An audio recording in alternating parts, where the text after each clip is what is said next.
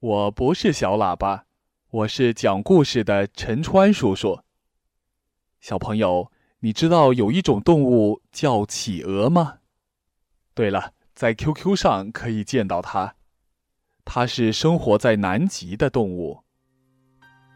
不过有一天，一位男孩打开家门，居然发现了一只企鹅。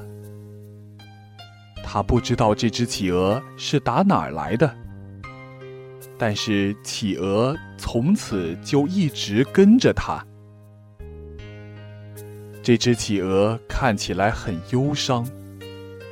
男孩想，它一定是迷路了。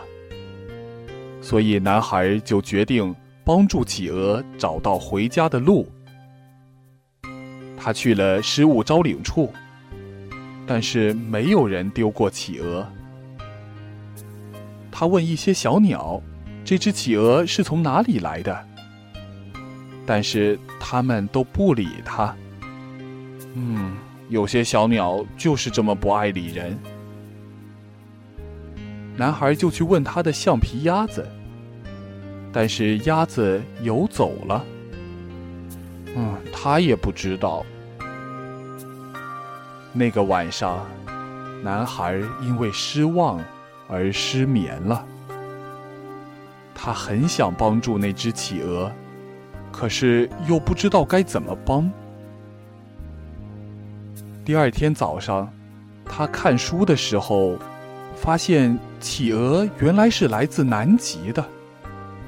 但是他怎么才能去那儿呢？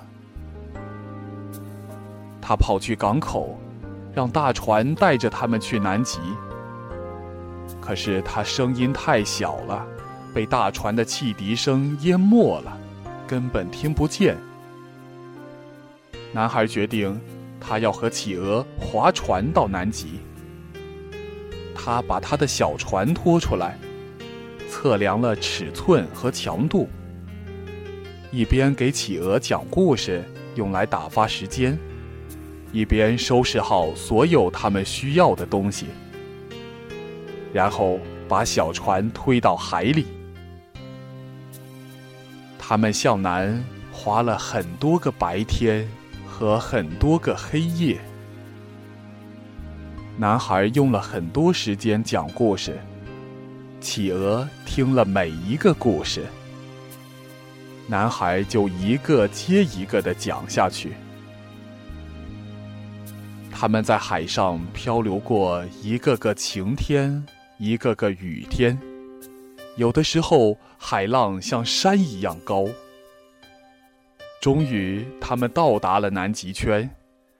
男孩很高兴，但是企鹅什么都没说。当男孩帮助企鹅跳下船的时候，企鹅看起来突然又有点伤心了。然后男孩说：“再见”，就坐船飘走了。当他回头看的时候，企鹅还站在那里呢。他看起来比以往更加伤心了。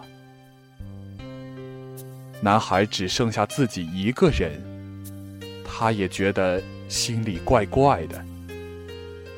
现在讲故事已经没有一点意义了，因为没有谁会听，除了风和海浪。于是，他开始思考。他越想，就越觉得自己犯了一个天大的错误。那个企鹅没有迷路，它只是孤独了。男孩很快的调转船头，以他所能的最快的速度划回南极。他又划回南极圈了，但是。那只企鹅在哪儿呢？男孩找啊找啊，到处都没有企鹅的影子。男孩只好伤心的启程回家。但是这时，男孩发现，在他前方的水里，好像有什么东西。他离得越来越近，直到能看清楚的时候，哦。是是那只企鹅。男孩和他的朋友企鹅一起回家了。一路上，他们都在讲着各种好玩的事情。哦，小朋友，今天的故事好玩吗？又到了要说再见的时候了，小朋友，晚安。